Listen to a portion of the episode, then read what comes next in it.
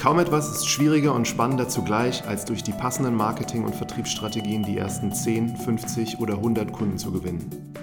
Erste zahlende Kunden können eine Positivspirale auslösen und bringen ein Startup von 0 auf 1. Im Podcast Marketing from Zero to One treffe ich mich regelmäßig mit Gründern und Experten, die über ihre Startups und Erfahrungen berichten. Mein Name ist Martin Wrubel und ich wünsche euch viel Spaß bei der heutigen Folge.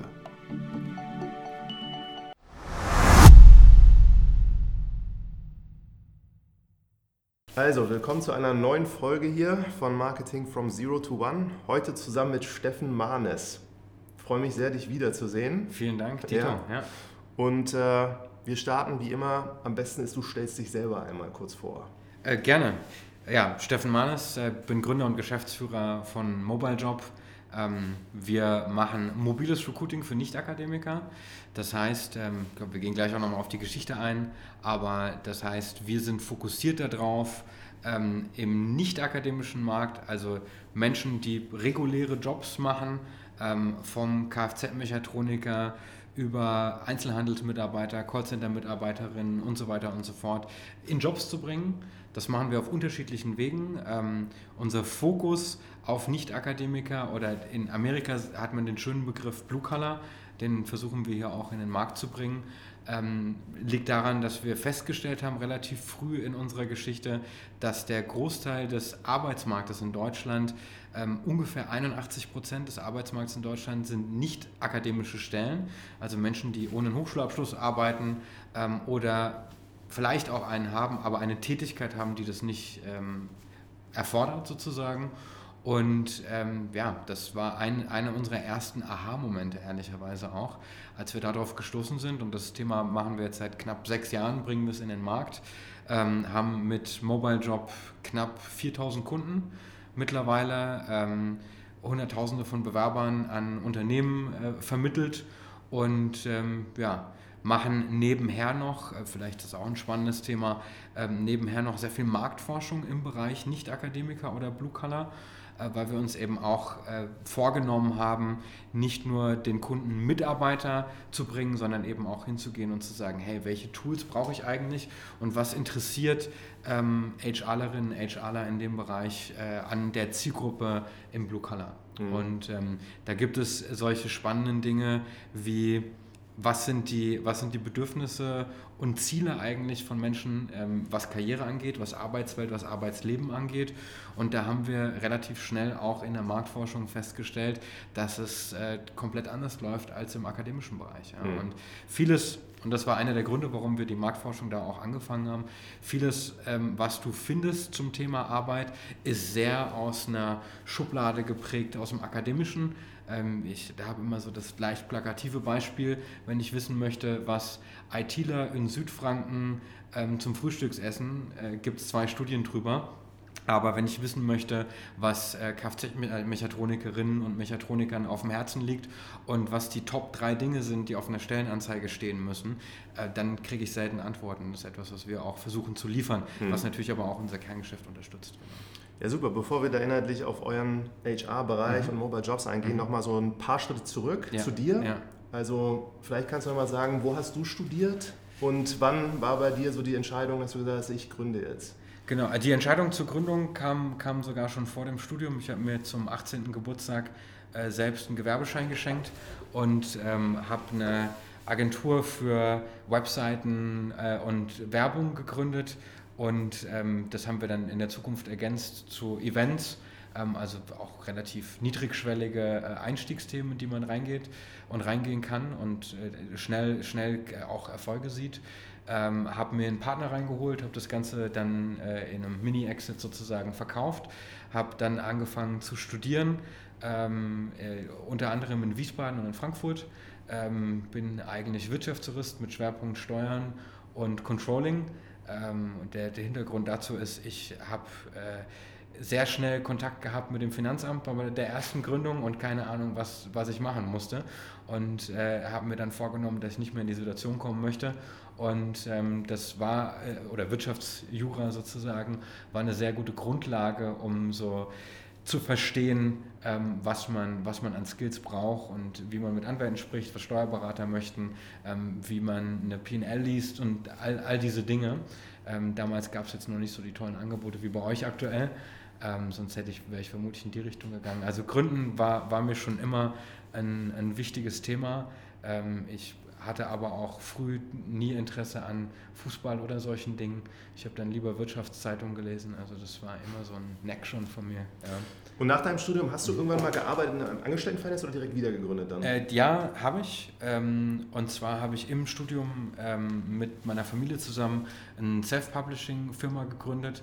Ähm, dort sechs Jahre im Studium auch gearbeitet. Äh, das haben wir auf knapp 3000 ähm, ja, Autoren und 4000 Publications gebracht, äh, bin dann dort aber in den Beirat gegangen oder ins Board und äh, habe dann vor der Entscheidung gestanden, was machst du als nächstes.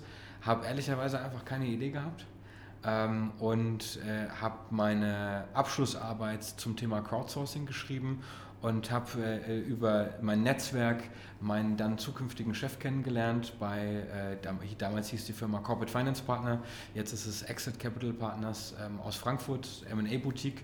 Habe dort im MA gearbeitet, also erst meine Bachelor-Thesis geschrieben, MA gearbeitet und bin dann in den Fonds gewechselt, venturecapital.de, war dort dann äh, VC, äh, ganz, ganz klassisch und ähm, bin dann, hatte dann wieder den Drang, was, was Operatives zu machen ähm, oder zu gründen. Und äh, bin dann in eine der Portfolio Companies gegangen ähm, und habe mit dem äh, noch verbleibenden Gründer zusammen haben einen Turnaround gemacht äh, und das Ganze verkauft an den japanischen Wettbewerber. Und dann sozusagen ähm, bin ich als Entrepreneur in Residence bei Adventure eingestiegen äh, Adventure ähm, kennt man vielleicht unter anderem wegen dem Startup äh, Inkubator oder Company Builder und eben auch wegen der Digitalberatung, ist mittlerweile Teil von Ernest Young ähm, global. Und genau, wir haben damals angefangen, haben uns ähm, ja, unterschiedlichste Themen angeguckt, war relativ offen. Ähm, ich fand es super spannend, eben wegen der Offenheit, weil es jetzt nicht hieß, Mensch, wir gehen nach Südostasien und verkaufen Schuhe, ähm, oder bauen XYZ nach, sondern gesagt wurde, hier ist ein Fundingbetrag, damit können wir arbeiten. Ähm, und als Entrepreneur in Residence hast du super viele Freiheiten, ähm, also bist sehr unternehmerisch tätig und äh, konnten dann ähm, peu à peu uns an das, was dann später Mobile Job wurde, ähm, ranarbeiten. Vielleicht kannst du da nochmal ja, so sagen, wie so ein Prozess aussieht, wenn man sich so verschiedene Sachen anguckt. Also wie kann man sich das vorstellen? Ich, also so wie ich mich, da ist natürlich immer Hindsight-Bias mit drin. Ne? Ähm, aber wir haben uns unterschiedlichste Bereiche angeguckt. Wie gesagt, äh, wir, ich und ein Praktikant. Ähm, und äh, haben überlegt, okay, was, welches Feld wird noch nicht beackert, wo gibt es wirkliche Sachen, wo gibt es wirkliche Probleme und ähm, sind dann relativ schnell in, ins HR-Feld gekommen. 2013 war das, da war noch nicht wirklich viel los ähm, aber ein spannender Markt und eines der Themen, das mich auch vorher bei den Gründungen immer mal wieder mit beschäftigt hat und ähm, haben mehrere Sachen gemacht. Eine davon ist ähm, über Design Thinking rauszufinden, was Probleme im Markt sind. Und das war eine der eher atypischen Sachen für äh, Gründerinnen, Gründer oder so das klassische Gründerprofil, was du auch hast. Ähm, das zumindest meiner Erfahrung nach ist, ich habe eine Idee und die verfeinere ich dann und dann nehme ich Funding auf oder eben nicht und trage das in die Welt und dann kriege ich auf die Nase oder eben nicht und ähm, schmeiß sozusagen Spaghetti an die Wand und guck, was hängen bleibt. Ähm, oder in dem Fall eher zu den ganzen Topf. Ja? Und ähm, der Design Thinking ähm, Prozess ist, wirkt am Anfang auf jeden Fall unnatürlicher. Äh, da hatte ich sehr viel Unterstützung auch von Adventure, das, das Mindset sozusagen hinzubekommen ähm, was, was dann geklappt hat und was ich auch hier einbringen konnte in der Firma bisher immer. Und wir haben ähm, einfach getestet, viele Interviews gemacht, bestimmt 100, 150 Stück ähm, bei, mit sämtlichen Marktteilnehmern ähm, und einfach nur die Warum-Frage gestellt. Was beschäftigt dich in deinem Business? Was sind die Herausforderungen? Warum ist es eine Herausforderung? Ja? Was sind die Themen dahinter? Und ähm, man hat sich oft in Skype-Interviews oder am Telefon sozusagen mal äh, selbst den Mund zugehalten, um abzuwarten, was als Feedback kommt, weil die richtigen Gold Nuggets bekommst du eigentlich wenn du in die Awkwardness läufst. Ja? Also man kennt es so aus dem Gespräch, egal mit wem. Ähm, die spannenden Sachen von der anderen Seite kommen meist erst, wenn man die 10, 20 Sekunden ähm, Schweigen irgendwie erträgt. erträgt genau, ja. Ähm, und äh, da, das haben wir ganz viel gemacht, da habe ich ganz viel gemacht damals. Und ähm, da hat sich relativ schnell herausgestellt, dass das Recruiting gerade im Blue-Color-Bereich 0,0 zeitgemäß ist. Ähm, und damals noch mehr war. Äh, also das, ich habe das auch sehr mit einer Akademikerbrille betrachtet am Anfang ähm, und das war auch spannend nochmal aufzubrechen, ähm, obwohl die Hälfte meines Freundeskreises Startups machen, Berater sind, VC, Fund Manager, was auch immer. Ähm, wir aber, äh, und ich auf der anderen Seite aber Menschen habe, die mir dann sagen, sie arbeiten richtig. Ja? Das heißt Kfz-Mechatroniker, einer arbeitet im Stahlwerk, der andere ähm, ne, arbeitet im Callcenter und ähm, dadurch auch unterschiedlichen Input hatte, der sehr hilfreich war, auch zu Gründungszeiten noch und jetzt immer noch zu Feedback. Und haben dann gesagt, okay, was sind da denn eigentlich die Probleme? Wie funktioniert denn das, wenn ich 100 Leute in der Logistik brauche? Oder wie funktioniert es, wenn ich ähm, für einen Lebensmitteleinzelhandel ähm, Leute hole? Es kann ja eigentlich nicht sein, dass ich auf Xing oder LinkedIn ausschreibe, ähm, weil da ist niemand aus dem Blue-Color-Bereich oder ganz, ganz marginal nur. Ähm, und wie funktioniert das ähm, eigentlich? Was sind die, die typischen Wege dazu? Und ähm, es ist mittlerweile anders geworden, aber 2013, wenn ich mich richtig erinnere, waren immer noch mehr als 50 Prozent aller Job-Ads oder der Job-Ad-Spend in, in Deutschland war über Zeitung. Ähm, Wahnsinn. Hat natürlich auch super gut funktioniert, bis eben so die anfängliche Digitalisierung stattgefunden hat und die war ja zuerst in den Medienhäusern. Ähm, und ähm, klar war, wenn du irgendwie nach einem Job suchst, suchst du im lokalen Blättchen. Ähm, da aber weniger Leute das lesen und mehr Leute Zeit im Internet verbringen und dadurch die Eyeballs sozusagen weggehen, ist das kein Kanal mehr. Und da hat sich eine große Lücke aufgetan, in die sind wir auch reingesprungen. Ähm, und ähm, genau, das, das haben wir uns damals angeguckt und haben uns dann erstmal, ähm, und es waren einige Tage äh, mit Excel-Dateien der Arbeitsagentur verbracht, um herauszufinden, in welchen Segmenten arbeiten eigentlich die meisten Leute in Deutschland. Und zwar total überraschend, weil es sind, äh, wie vorhin gesagt, über 80 Prozent, ähm, die einfach einen, einen Blue-Color-Job haben. Und ähm, da die Fluktuation sozusagen nochmal signifikant größer ist als in klassisch akademischen Berufen. Mhm. Ähm, und äh, in den letzten fünf Jahren, sechs Jahren haben wir auch gesehen, der Fachkräftemangel ist kein Thema, nur Ärzte und Ingenieure zu finden, sondern es geht mittlerweile darum, ich meine, das kennt jeder wahrscheinlich, der mal nach einem Handwerker sucht, ähm, oder ein Haus baut oder was nicht auch so immer. Einfach. Das ist nicht so einfach. Ja. Ja. Und das hat gute Gründe. Ja. Und das Problem jetzt, dass die Unternehmen jetzt keine Arbeiter finden, war das größer, als dass die Blue-Collar-Worker halt kein Unternehmen finden? Oder ist das von. Ja, es ist wie, wie, wie, wie viele Dinge, gibt es keine so richtig klare, direkte Antwort drauf oder einfache Antwort drauf. Ähm, ich, ich versuche es mal runterzubrechen, was wir anfänglich gesehen haben, was zum Teil immer noch so ist. Äh, wenn du auf Monster Stepstone, auf den klassischen Portalen ähm, nach einem Job suchst, aber auch über Google immer noch zum Teil, wirst du in, im Blue-Color-Segment die ersten drei bis vier Seiten sind 70, 80 Prozent Zeitarbeitsfirmen. Das heißt, für mich als Aktivsuchende, als Aktivsuchender ähm, habe ich die Experience einmal, zweimal und nach dem dritten Mal gehe ich entweder zu einer Zeitarbeitsfirma oder ich sage, okay, es gibt keine Jobs, keine Ahnung, was die mir in der Tagesschau erzählen, aber ich finde sie nicht. Also du hast eine Informationsasymmetrie. Ähm, das Ganze wird auch dadurch angetrieben, ähm, dass, und das war damals wahr und es ist immer noch, ähm, damals waren es 80 Prozent, mittlerweile sind es glaube ich 60 Prozent aller Stellenseiten von Unternehmen nicht mobil einsehbar sind. Das ist in, in 2020 äh, unglaublich. Das war damals nochmal äh, noch ein bisschen andere Zeiten. Da hat es ein größeres Verständnis dafür, dass das nicht mobile ausgerichtet ist. Also du kannst Aber, mit Smartphone ganz schwer lesen. Nur genau, du kannst ganz schnell lesen und die nächste Hürde, die dann dahinter kommt, ist der auf Akademiker ausgerichtete Bewerbungsprozess. Wir beide sitzen den ganzen Tag vorm Rechner, ähm, machen natürlich auch viele Leute im nicht-akademischen Bereich, der Großteil aber eben nicht. Wir sitzen vorm Rechner, wir können mal auf eine Internetseite gehen, wir haben unseren CV zumindest einigermaßen parat und können ihn hochladen. Wenn deine Experience aber ist oder dein Umfeld ist, du hast keinen Rechner mehr zu Hause, aber du brauchst keinen, deine Konsumentscheidung im Jahr basieren auf 1000, vielleicht 800 Euro. Was kaufst du dir davon? Kaufst dir keinen Laptop, sondern du kaufst dir ein gutes Handy, kaufst eine Playstation, was auch immer, ähm, oder ein Tablet, ähm, wahrscheinlich auch eher noch, und hast dann ein, ein, Handy, bist mit dem Mobil unterwegs, kommst auf eine Seite, die ist nicht responsive, du kämpfst dich trotzdem durch, weil du motiviert bist, mhm. und dann musst du dich auf einmal in einem SAP-Modul anmelden äh, über fünf Seiten mit katastrophalen, katastrophalen UX und UI, ähm, fehlerhaften Seiten und musst dann über dein Handy einen Lebenslauf hochladen, der aktuell sein muss. Und das wird dann in der Maschine angespeist, eingelesen. Also die Hürden sind extrem hoch.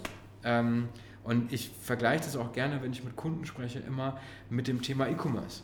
Wenn du dir vorstellst, du bist irgendwie auf der Mediamarkt Saturn-Seite oder in der App und äh, willst eine Waschmaschine kaufen oder Kopfhörer und musst dann irgendwas hochladen und die Seite ist nicht responsive und ne, kannst dir vorstellen, wie hoch die Abbruchquoten sind. Ne? Und ähm, einmal die Informationsasymmetrie, der Zugang dazu, ähm, wie du es machst. Ähm, und das ist einer der Gründe, warum wir auch damals, ich springe schon mal ein bisschen vor, aber ja. wie wir damals gesagt haben, okay, wir müssen den kompletten Prozess hinterfragen. Also es reicht nicht nur marginal zu optimieren, ähm, wie das in, in anderen Bereichen ist in der Digitalisierung, sondern wir müssen uns den kompletten Prozess anschauen, den aufbrechen, wirklich hinterfragen, was wird gebraucht. Und das ist das, das Angenehme im, im Blue-Color-Bereich. Ähm, du kannst deutlich einfacher qualifizieren. Nicht, dass die Qualifikation niedriger ist als im akademischen, aber ähm, Beispiel, wenn du nach einer Kfz-Mechatronikerin suchst, dann muss die Person eine Ausbildung haben, die muss bestimmte Zertifikate haben und die muss bestimmte Verfügbarkeiten haben. Kannst du Schichtarbeiten am Wochenende, ähm, entweder du bist ein Pkw Kfz-Mechatroniker oder du bist für LKWs zuständig oder für Zweiräder. Also es gibt super einfache Antworten auf die Fragen und auch auf die Qualifizierung raus. Das heißt, du brauchst deutlich weniger Datenpunkte und die sind deutlich gewichteter als jetzt, ähm, wenn du einen Business Development Manager suchst oder einen Marketing Manager. Das können tausende ist, Sachen sein, ja, mit tausenden Skillsets und die Frage, passt das, was ich früher gemacht habe, auf das, was ich machen möchte, deutlich schwieriger abzubilden. Ja. Mhm. Und im nicht-akademischen oder im Blue-Color-Bereich relativ straightforward. Ähm, und auch da, die Ergebnisse haben wir aus Interviews gezogen mit Verantwortlichen und haben gefragt, was brauchst du denn? Und die Antwort war immer, 100 von 100 war ein Lebenslauf. Die zweite Frage war, warum? Warum brauchst du, ja, um genug Informationen zu haben. Was sind die Informationen, die du brauchst? Ne? Also immer tief, das Warum. Immer das Warum und tief reingehen und die schmerzhaften, awkward Momente sozusagen mitzunehmen. Mhm. Und ähm, dann kommst du zum Teil du von 100 Stück, wenn wir bei 20 was Gutes gefunden haben, dann war das ein guter Tag ja? mhm. ähm, oder eine gute Woche. Und ähm, daraus baust du dann Hypothesen und sagst, okay, wir müssen den kompletten Prozess hinterfragen, wir müssen hingehen und müssen uns angucken, was der angenehme, das angenehme Thema auch auf Bewerberseite ist, weil es komplett lächerlich wirkt, wenn ich über Google Maps mir angucke, wo ich hinkomme. Ich kann eine Pizza übers Handy bestellen und ich kann alles möglich, ich kann ein Auto kaufen übers Handy, aber ich brauche irgendwie ähm, einen komplexen Prozess, um mich auf einen Job zu bewerben in einem mhm. Arbeitsmarkt, der das aber nicht mehr widerspiegeln sollte. Mhm. Und ähm, haben auf der anderen Seite das Gleiche gemacht und haben gesagt, du, wie muss denn eigentlich so ein Bewerbungsprozess aussehen? Ja, pff, muss ich einen Lebenslauf abgeben. Warum denn? Was willst du denn erzählen? Was kannst du denn? Ja, das, das und das. Ja gut, würdest du das über Fragen beantworten können? Und daraus haben wir dann eben Hypothesen, ähm, Hypothesen gebunden, die ersten Kunden versucht zu gewinnen und uns dort zu testen. Und ähm, genau, und das Produkt, das ja. gab es eigentlich noch gar nicht. Das Produkt gab es noch gar nicht. Ähm, es gab einige, einige coole HR-Startups ähm, international, die sich dem, die das Thema nochmal neu gedacht haben. Ähm, die waren aber hauptsächlich App-basiert unterwegs, also mhm. klassische Marketplace-Businesses ähm, oder klassische Plattformen in dem Bereich, die einfach ein Classifieds-Modell genommen haben, ein bisschen auseinandergenommen haben, die bundelt oder unbundelt haben mhm. und das dann sozusagen fokussiert auf Märkte, Märkte geschoben haben. Mhm. Ähm, aber so wie wir das äh, angehen oder angegangen sind, ähm, gab es da, gab's da nichts. Genau. Meine Frage war auch eher darauf, dass das Produkt gab es noch gar nicht, als ihr da diese ganzen eine ersten Kunden genau. gewonnen habt, genau. oder gab es da schon? Nee, gab es nicht. Das Produkt, wie wir es gemacht haben, ähm, hat eine ganz, ganz witzige Entstehungsgeschichte. Also einmal haben wir, und das ist Teil der, der ersten Stufe im Design Thinking, sind wir raus und haben die Pain Points gefunden und dann musst du eben rausfinden, ähm, ganz, ganz niedrigschwellig, so à la Lean Startup, ähm, was muss ich tun, um zu validieren, dass jemand für den Painpoint zahlt oder irgendetwas tut. Ja, es muss ja nicht immer Cash sein, aber dass du irgendetwas dafür bekommst. Und was wir gemacht haben, äh, ganz witzige Geschichte, wir sind damals raus, haben die ersten Kunden gesucht, ähm, viel über Netzwerk, also so die ersten zehn Kunden kamen ganz klar über Netzwerk ähm, und rausgehen und telefonieren und ähm, jemand empfiehlt jemanden, dann pitchst du den und haben damals ähm, die Hypothese gehabt, Menschen bewerben sich mobil, nicht über eine Webseite, sondern einfach nur mobil und schreiben mit, damals gab es das Wort nicht, aber mit einem Bot, ja, automatisiert und geben Daten preis, um auf eine Stelle sich zu bewerben. Und ähm, unser erster, erster Test war, äh, wir haben ein Plakat ausgedruckt beim Kunden, haben zwei Plakate aufgehängt. Ganz kurz mal definiere ja. Kunde, das ist ein Unternehmen. Dann. Das ist ein Unternehmen, ja. genau. Ein Unternehmen, das kam, kam über, über das Netzwerk, haben wir akquiriert und gesagt, Mensch, du suchst Leute, ähm, Gastronomen in äh, Düren, schön Nordrhein-Westfalen und der hat dann zwei Plakate von uns aufgehängt und wir haben gesagt, okay, was ist eine Methodik, die Leute kennen? Plakate richtig bei sich dann. Richtig, Plakate richtig bei sich. Was sind Methoden, die, ähm, die äh, quasi Menschen kennen im, im Umgang, die man adaptieren kann? Und dann gesagt, okay, wir wollen, dass Leute uns eine SMS schreiben. Wann hast du mal eine SMS im Business-Kontext geschrieben, wenn du den Klingelton gekauft hast?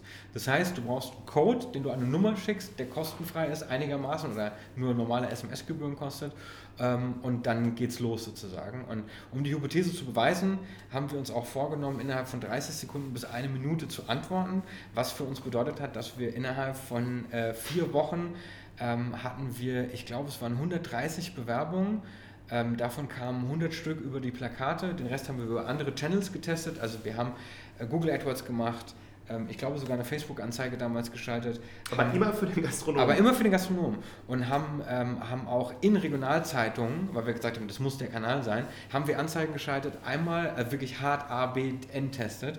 Ähm, einmal mit einer Telefonnummer, einmal mit einer E-Mail-Adresse, einmal mit einer Webseite. Und das mit, dem, mit der Telefonnummer hat er dann, oder mit der SMS hat am besten geklappt und mussten dann aber eben auch, und das ist eine Sache, die wir gelernt haben, in der Gastronomie bewerben sich Leute zwischen 11 Uhr und äh, 10 Uhr am nächsten Tag und sind dann nachts aufgewacht und haben äh, auf unseren äh, Nokias, die wir uns extra dafür gekauft haben, haben dann eben die, die nächsten Fragen geschickt und nächste Frage geschickt und nächste Frage geschickt. Und was waren das für Fragen? Ähm, kannst du Schicht arbeiten am Wochenende, letzten zwei Stationen, also ich glaube es waren fünf oder sechs Fragen, die wir gestellt haben.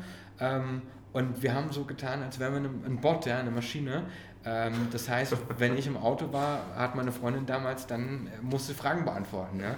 Und es war super spannend, weil das waren eben 130, 140 äh, Bewerber, A5 Fragen mit Follow-up, kannst du dir vorstellen. Ähm, da, war, da war einiges los und ähm, haben, sind dann hingegangen und äh, ganz, dem, ganz dem Motto Fake it till you make it, dem Kunden gesagt, du kriegst von uns automatisierte Berichte und dann kreuzt er an, mit wem du sprechen willst. Was ist passiert? Wir haben im Hintergrund, weil wir gesagt haben, wir bauen da jetzt keine Prototypen für und investieren jetzt nichts in, in, in Technik richtig, sondern wir wollen einfach eine, eine These ähm, validieren haben die Sachen dann aus dem Handy in eine Excel geschrieben, die in ein schönes PDF formatiert, dem Kunden geschickt ähm, von der E-Mail-Adresse haben gesagt, hier ist Ihr automatisierter Bericht, bitte geben Sie an, mit welchen Kandidaten Sie sprechen wollen. Ähm, wir äh, automatisiert verschicken SMS und äh, arrangieren die Termine, während meine, ähm, mein, mein Kollege und ich damals gesessen haben und SMS geschrieben haben und Reminder SMS geschrieben haben zum Termin. Ähm, es gab 30 Interviews ähm, und 10 Einstellungen. Und es war in der Zeit. Großer Gastronom, also. In, in, gar nicht mal, gar nicht mal. Der hat eine Neueröffnung gehabt, ähm, hat aber komplett über uns gestafft. Ja? Innerhalb von einem Monat ähm, für äh, unverschämt, un, unverschämt günstigen Preis. Und ähm, für den haben wir dann auch später nochmal gearbeitet, äh, haben ihm dann auch irgendwann gebeichtet, ähm, dass das keine Maschine war. Er sagte, ja, das dachte ich mir schon, aber hat Spaß gemacht. ja.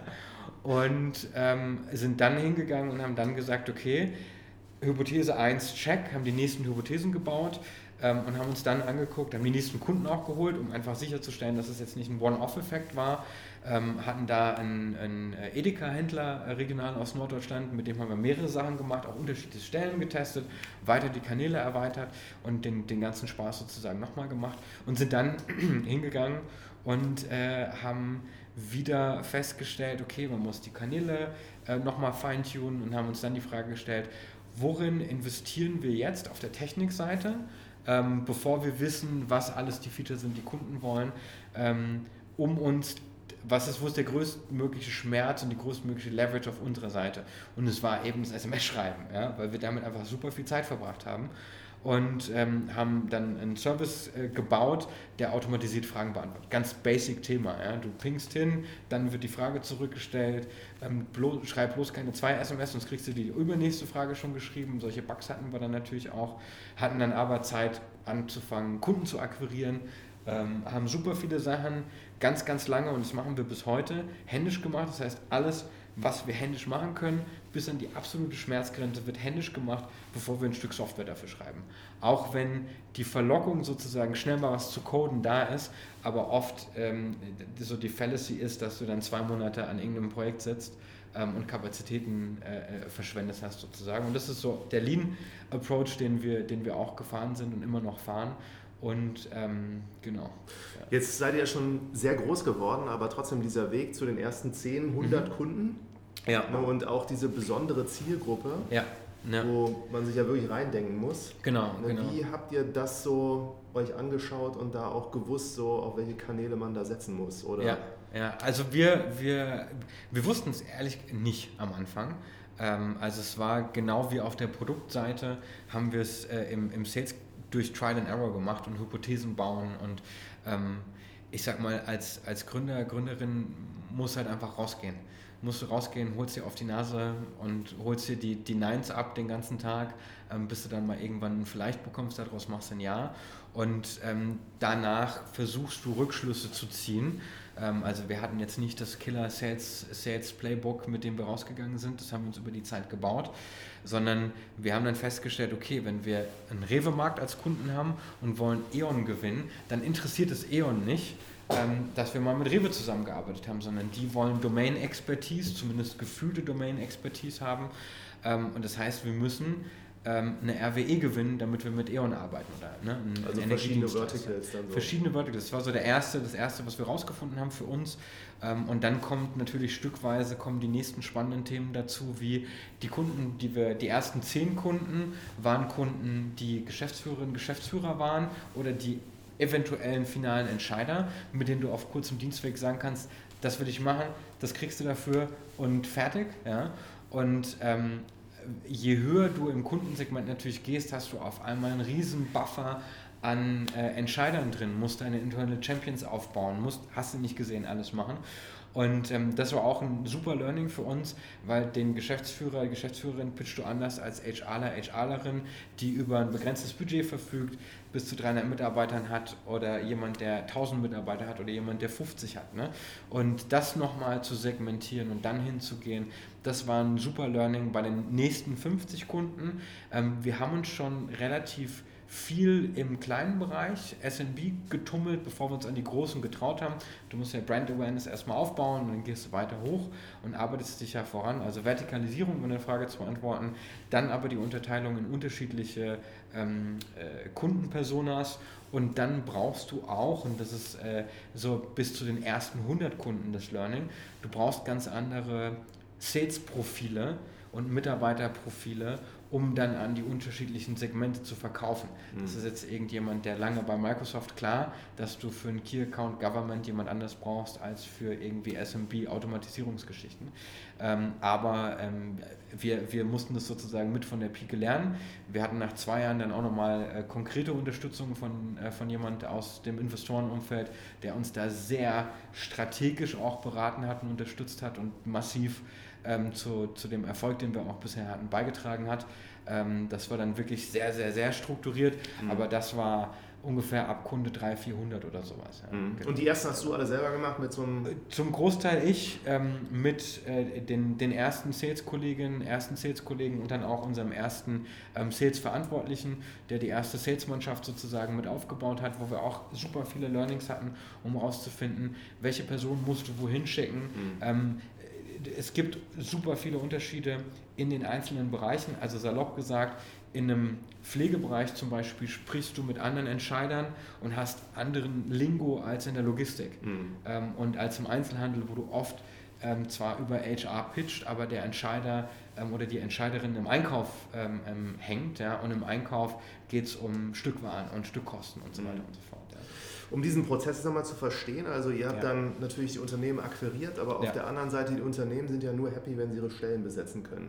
Und daher ja. ist ja, immer die andere Seite jetzt auch super wichtig zu verstehen, so, dass die das auch mitkriegen, sich dann einfach bewerben können. Ja, genau. Ne, und wie habt ihr, wie habt ihr diese eigentlich dann Leute, die Blue-Collar-Worker, ja. dass die das einfach mitbekommen haben, super einfach sich ja. bewerben konnten. Wie lief das ab? Genau, also wir haben viel Produktentwicklung ähm, sowohl in, in, in, meinem Freundeskreis Blue-Collar als auch quasi durch Externe gemacht ähm, und haben regelmäßig unser Produkt einmal komplett auseinandernehmen lassen, ähm, was super dankbare, dankbares Feedback auch war. Ähm, wir haben uns viel mit dem Bereich beschäftigt. Ähm, wir sind auch beim Mobilejob viele Arbeiterkinder sozusagen, das heißt, es macht es uns einfacher, sich da rein zu versetzen ähm, und sich, also du musst dich mit Dingen beschäftigen auf popkultureller Art, ähm, um deine Zielgruppen später richtig rauszufinden und zu targetieren. Ich erinnere mich auch, dass du mir mal erzählt hast, Genau. Du, du musst, ja wir, wir, also ich gucke mir die Geissens an. Ähm, das ist jetzt ne, sehr plakativ, aber gucken mir die Geissens an. Ähm, wir versuchen da dran zu bleiben.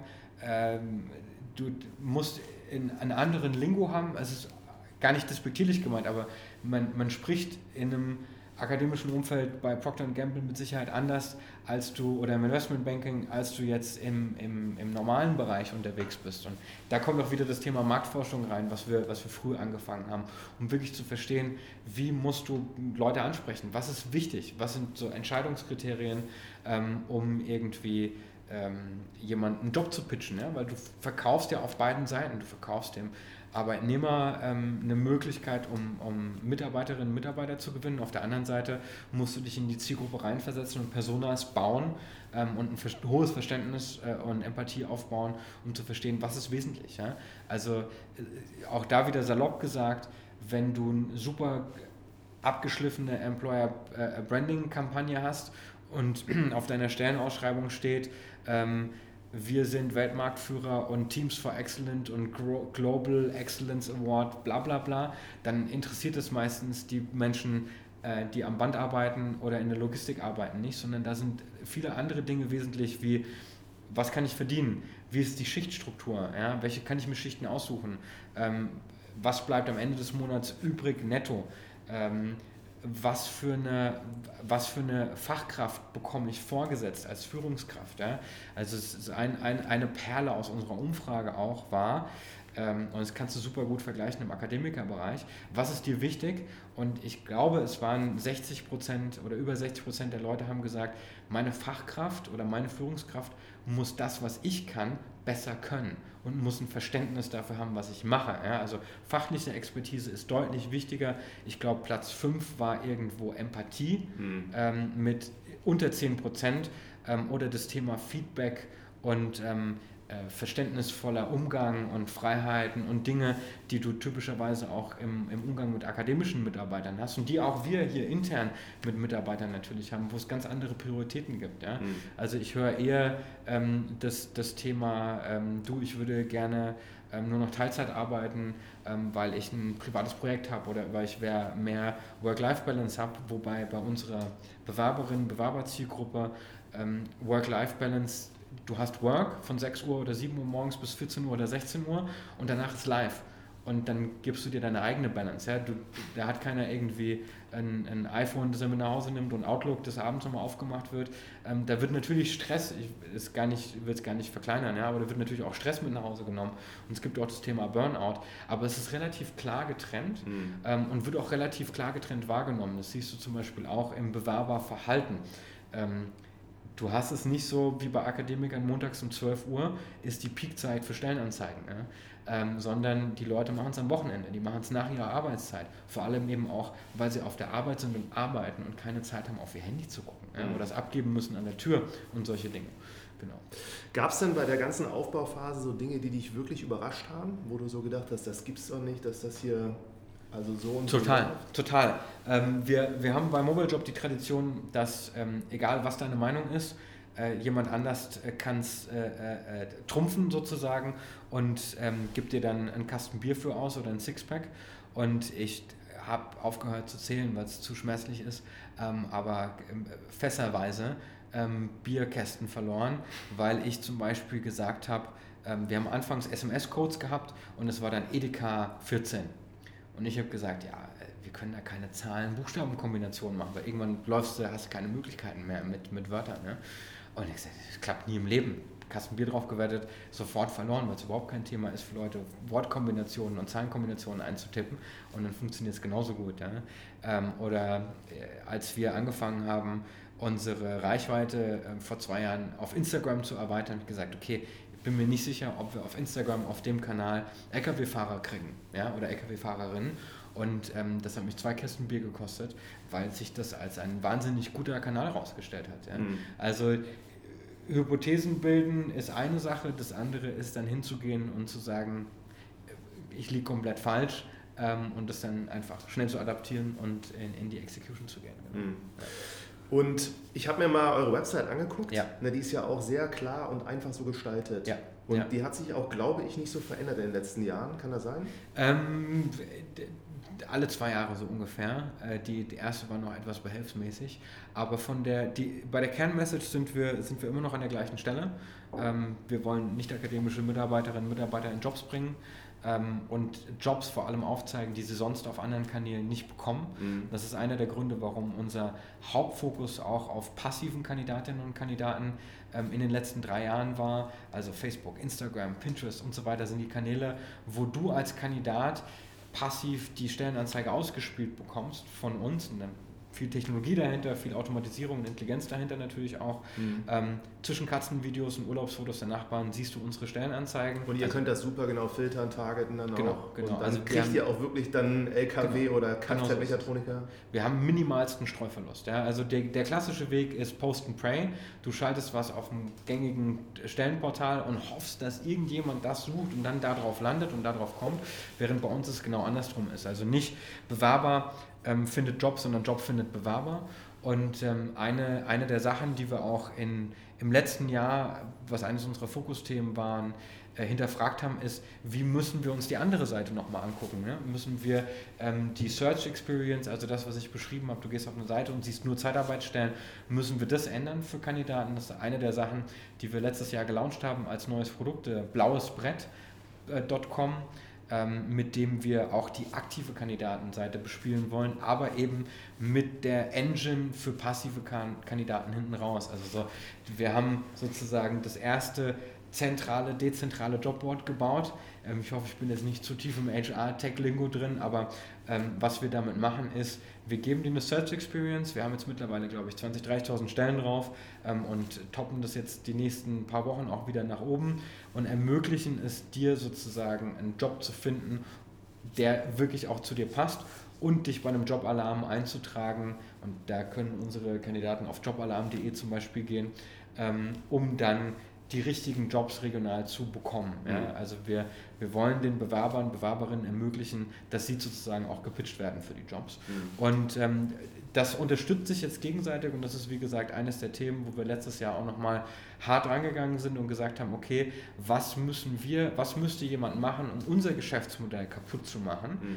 und wie können wir es schneller bauen ja? und wie mhm. können wir es schneller machen.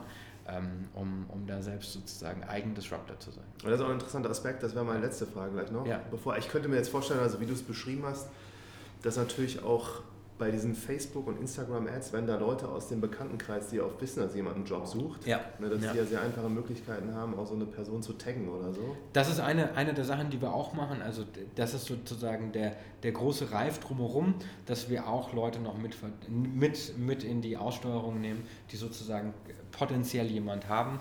Ähm, da haben wir auch wirklich eine meiner Lieblingsgeschichten, überraschend, wo du gerade danach gefragt hast, eine meiner Lieblingsgeschichten war es, ähm, dass wir eine Stellenanzeige für einen Lkw-Fahrer ähm, ausgestellt haben.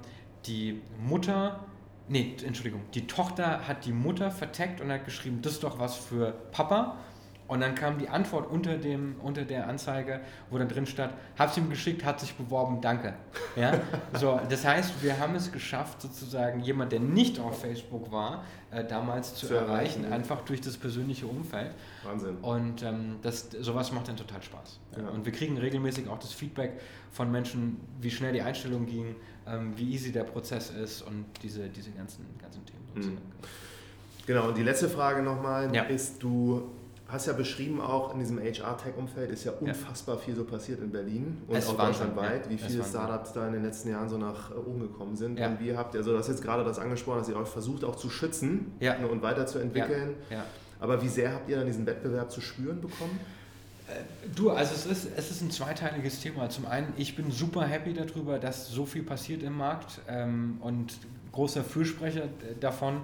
Ähm, ich äh, habe auch das äh, Privileg, ich darf beim ähm, Beirat der, der wesentlichen Messe der Zukunft Personal Europe, bin ich Startup-Vertreter ähm, und äh, sammle da auch regelmäßig Meinungen ein, bin in der Community sehr aktiv und auch wirklich Top-Community, sowohl hier in Berlin, München, Hamburg, zum Teil auch in Köln und äh, freue mich da auch über, über jeden, der oder jede, die sich in dem Bereich äh, tummelt, weil das ehrlicherweise uns besser macht, alle.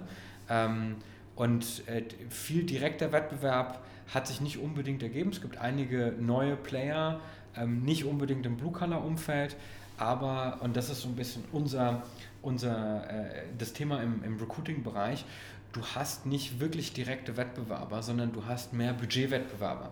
Und ähm, das habe ich auch in anderen Bereichen zu VC-Zeiten schon mal gesehen. Bei uns ist es sehr hervorstechend, ähm, weil du pitcht eben abhängig vom Kunden und von der Stelle und der Region auch mal gegen eine Tageszeitung. Du pitcht gegen unterschiedliche ähm, Classifieds-Modelle, ähm, egal ob das ein klassisch großes Portal ist, ob das ein Newcomer ist aus Amerika und hast dadurch eine ziemlich hohe Dynamik auch im, im Vertriebsumfeld, ähm, was es aber super, super spannend macht, mhm. muss ich sagen. Ja. Was zahlt der durchschnittliche Kunde für euch so? Ähm, wir haben unterschiedlichste Modelle. Ähm, einmal bedarfsorientiert, das heißt, wir schauen darauf, was der Kunde wirklich braucht. Ist es ein Reichweitenthema? Ist es ein äh, Paper-Applicant-Modell? Ähm, ist es ein, ein, ein, anderes Modell, was einfach zur Kundin, zum Kunden passt? Ähm, wir haben natürlich Standardprodukte auch zum Einstieg, ähm, die wir paketweise verkaufen. Das sind äh, 950 Euro und 1000 Euro. 1000 Euro ist im Gesundheitswesen, im sozialen Segment. Ähm, das ist einfach dem geschuldet, dass der Markt eine andere Dynamik hat, du nochmal einen anderen Aufwand hast, die Leute zu erreichen und die sozusagen rarer sind. Mhm. Okay, dann letzte Sache noch jetzt. Ihr seid wie viele Leute bei Mobile Jobs? Wir sind aktuell um die 30 Leute. Um die 30. Und teilt sich das so auf, auf wie viele Entwickler habt ihr? Wie viel so, wie ist das in den. Es ist ungefähr ein, ein zwei Drittel Wertschöpfung auf, auf Kundenseite, ein Drittel Wertschöpfung auf Bewerberseite. So okay. kann man das ungefähr sagen. Genau. Und dazwischen eben cross-functional ähm, HR und Finance. Und, genau. Ja. Richtig spannendes Thema. Ich danke dir sehr fürs Interview. Sehr viel Spaß gemacht. Vielen Dank. Tolle Super. Frage.